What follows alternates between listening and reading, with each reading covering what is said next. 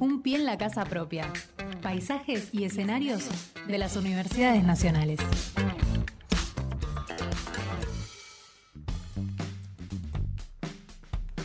11 horas 32 minutos. Eh, vamos a. Bueno, hoy cierra la inscripción para carreras de posgrado. ¿eh? Sí, señor. Así, así que bueno, hemos hecho un recorrido por todas ellas. Eh, nos ha quedado para el día de hoy herramientas jurídico-penales frente a la violencia sexual. El director es el doctor Javier Álvarez, a quien saludamos en este preciso instante. Buenos días, Javier, ¿cómo estás?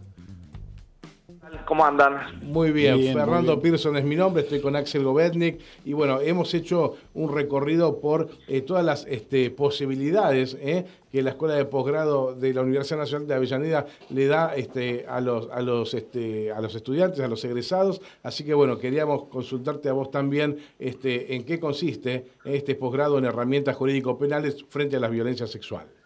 Bueno, Fernando, Axel, este, un gusto saludarlos. Muchas Igualmente. gracias por la, por la este, oportunidad de contarles que, en principio, lo que les quiero contar es que esta sería ya nuestra tercera edición que estamos lanzando en este curso que se organiza de manera, o sea, lo organizamos junto con la Escuela de Posgrados y también con la Secretaría de Extensión Universitaria. Bien. Eh, el curso, eh, como el nombre lo indica, se llama Herramientas Jurídico-Penales frente a la violencia sexual. Parte de una premisa bastante clara y me parece que es un diagnóstico que todos y todas este, lo conocemos de manera muy bien. Hoy por hoy la violencia sexual es uno de los hechos delictivos que más preocupación nos generan y que Mm. al mismo tiempo mm, gracias a los movimientos feministas, a los movimientos de la diversidad este, mm, sexual, en los últimos tiempos hemos visto que se han empezado a romper ciertos pactos de silencio y esto ha provocado que haya más denuncias sobre estos hechos y eso genera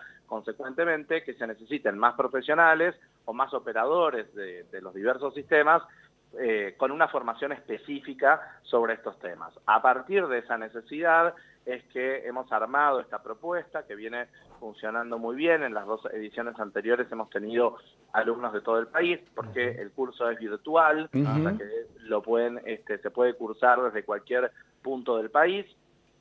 Es un curso que dura un cuatrimestre.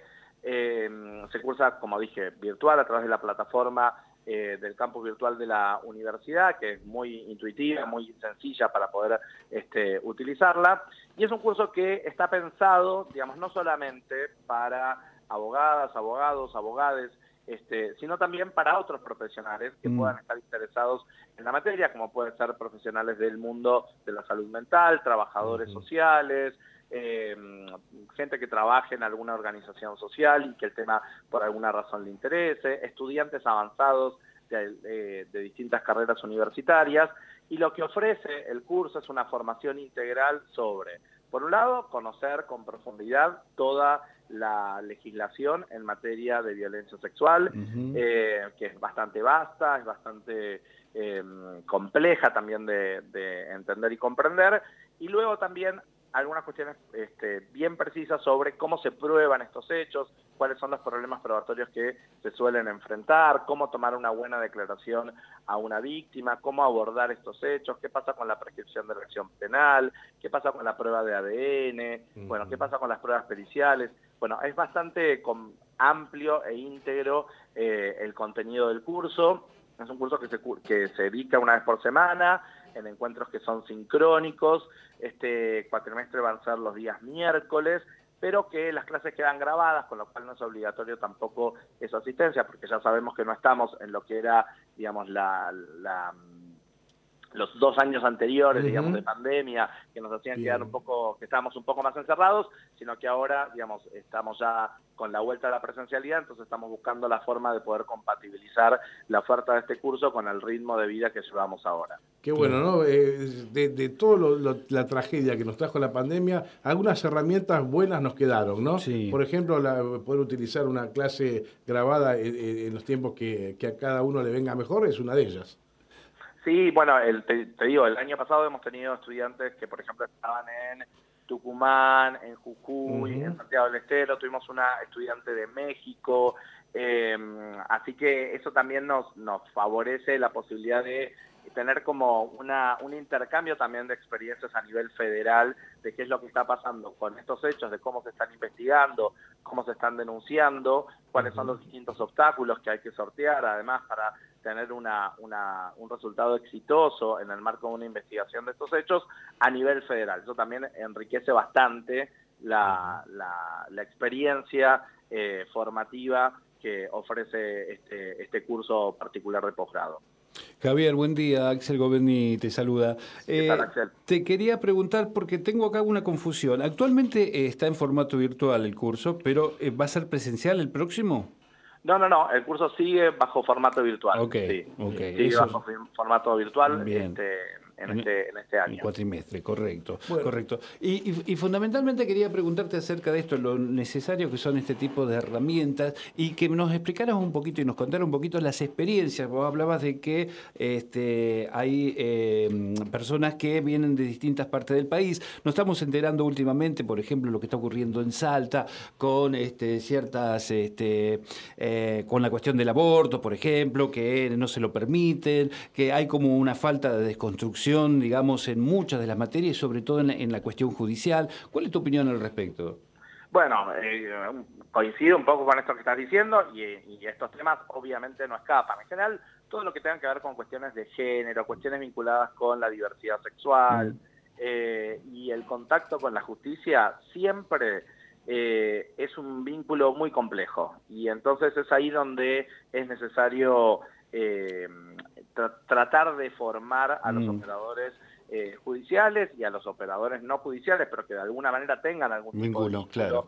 con este tipo de, trámites de estas causas para, mm, este, para reducir, digamos, esta complejidad en esta interacción que estabas mencionando. Muchas veces tiene que ver con, bueno, falta de perspectiva de género en el abordaje de estos casos, desinterés en muchos, en muchos casos por eh, abordar estos temas con la seriedad que, que, lo requieren.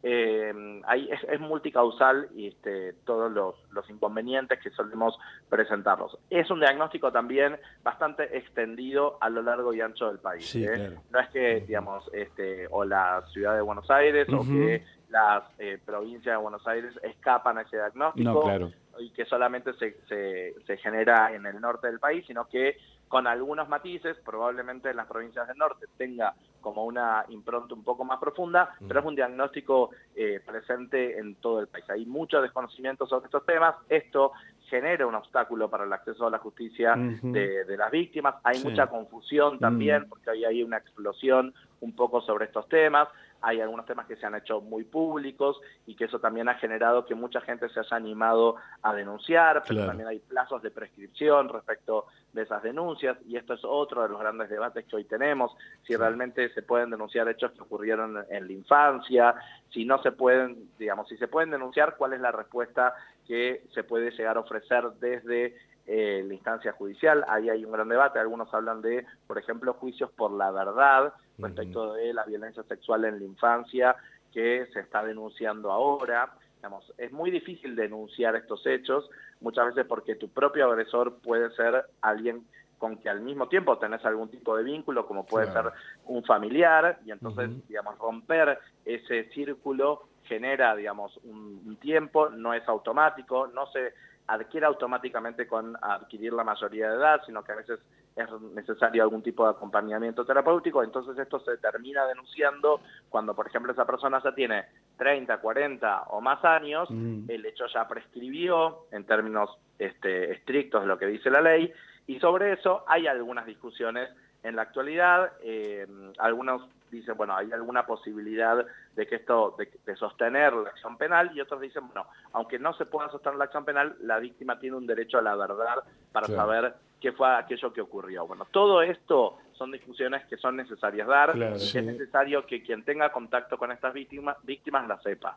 Javier, eh, estaba escuchando muy atentamente todo lo que nos decís. Eh, yo, como alguien que solamente eh, eh, se nutre de esto por lo que escucha lo que lee en la vida diaria, no soy un experto, eh, cuando uno habla de un crimen sexual, lo primero que piensa es una violación, un manoseo, una, agresión sexual hacia una, una un menor de edad. pero yo me, me pregunto lo siguiente, ¿es posible, Javier, que haya alguien que esté siendo víctima de un crimen o una agresión sexual y ni siquiera lo sepa? Bueno, es posible, sí, es posible. Eh, en principio porque cuando nosotros hablamos de crímenes o de violencia sexual, la violencia sexual no necesariamente requiere que, digamos, que intervenga fuerza o violencia. Son una de las cuestiones bastante importantes a tener en cuenta. Por ejemplo, hoy por hoy, otro de los grandes problemas que tenemos en torno a la violencia sexual es, por ejemplo, la remoción del preservativo en el marco de una... Este, eh, de una relación sexual, que inició siendo consentida, pero bajo ciertas condiciones. ¿Qué pasa cuando esas condiciones no se cumplen ah, en el transcurso de esa relación sexual? Entonces, por ejemplo, lo que ocurre, entonces podría pasar que una mujer, un hombre, en este sentido es indiferente, eh, está siendo accedida carnalmente y que eso haya sido, digamos, eh, consentido originariamente, pero siempre, por ejemplo, con la condición de que se use el preservativo. Claro. Y el otro actor de ese encuentro sexual se retira el preservativo sin avisar y continúa con la penetración.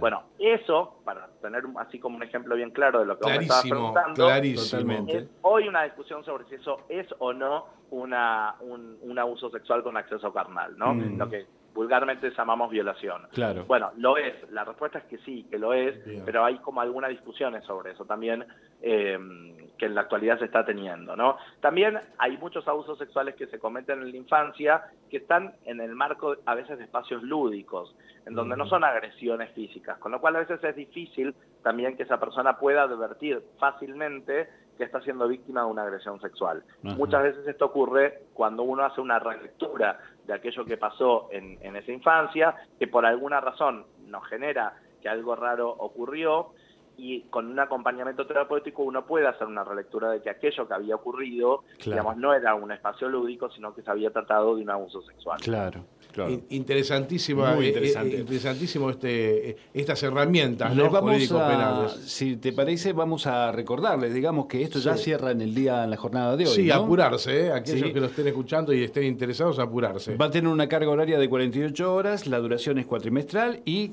como lo dijo recién Javier, es actualmente en formato virtual. Y los, los destinatarios son para abogados, profesionales de las ciencias sociales y público en general con especial interés en la jurisprudencia regional, nacional y provincial. Eh, Javier, ¿hay algo más que podamos decir sobre, sobre esto y que no te hayamos preguntado? No, bueno, básicamente todo lo que estuvimos charlando, que como ven es muy vasto la discusión sobre estos temas, hay también cuestiones vinculadas con la violencia sexual en el, en el escenario digital, que es hoy por hoy otro de los temas con bastante actualidad. Eh, así que el, el, propósito de este, de este curso es que la persona que se egresa de esta y que termina, digamos, este, el, el, el curso de, formativo, sale con todas las herramientas necesarias actuales para poder eh, ejercer eh, en los ámbitos en que se desempeñe de manera correcta, actualizada este, y sin cometer ninguna burrada con estos temas. Excelente, entonces, porque es una temática que nos atraviesa y muchísimo en el presente. Javier Álvarez, muchísimas gracias por tu tiempo y este, por enseñarnos a entender de qué se trata esta carrera de posgrado. Ha sido muy amable. ¿eh? Mucha suerte. Muchas gracias a ustedes. Que tengan un muy buen día. Igualmente.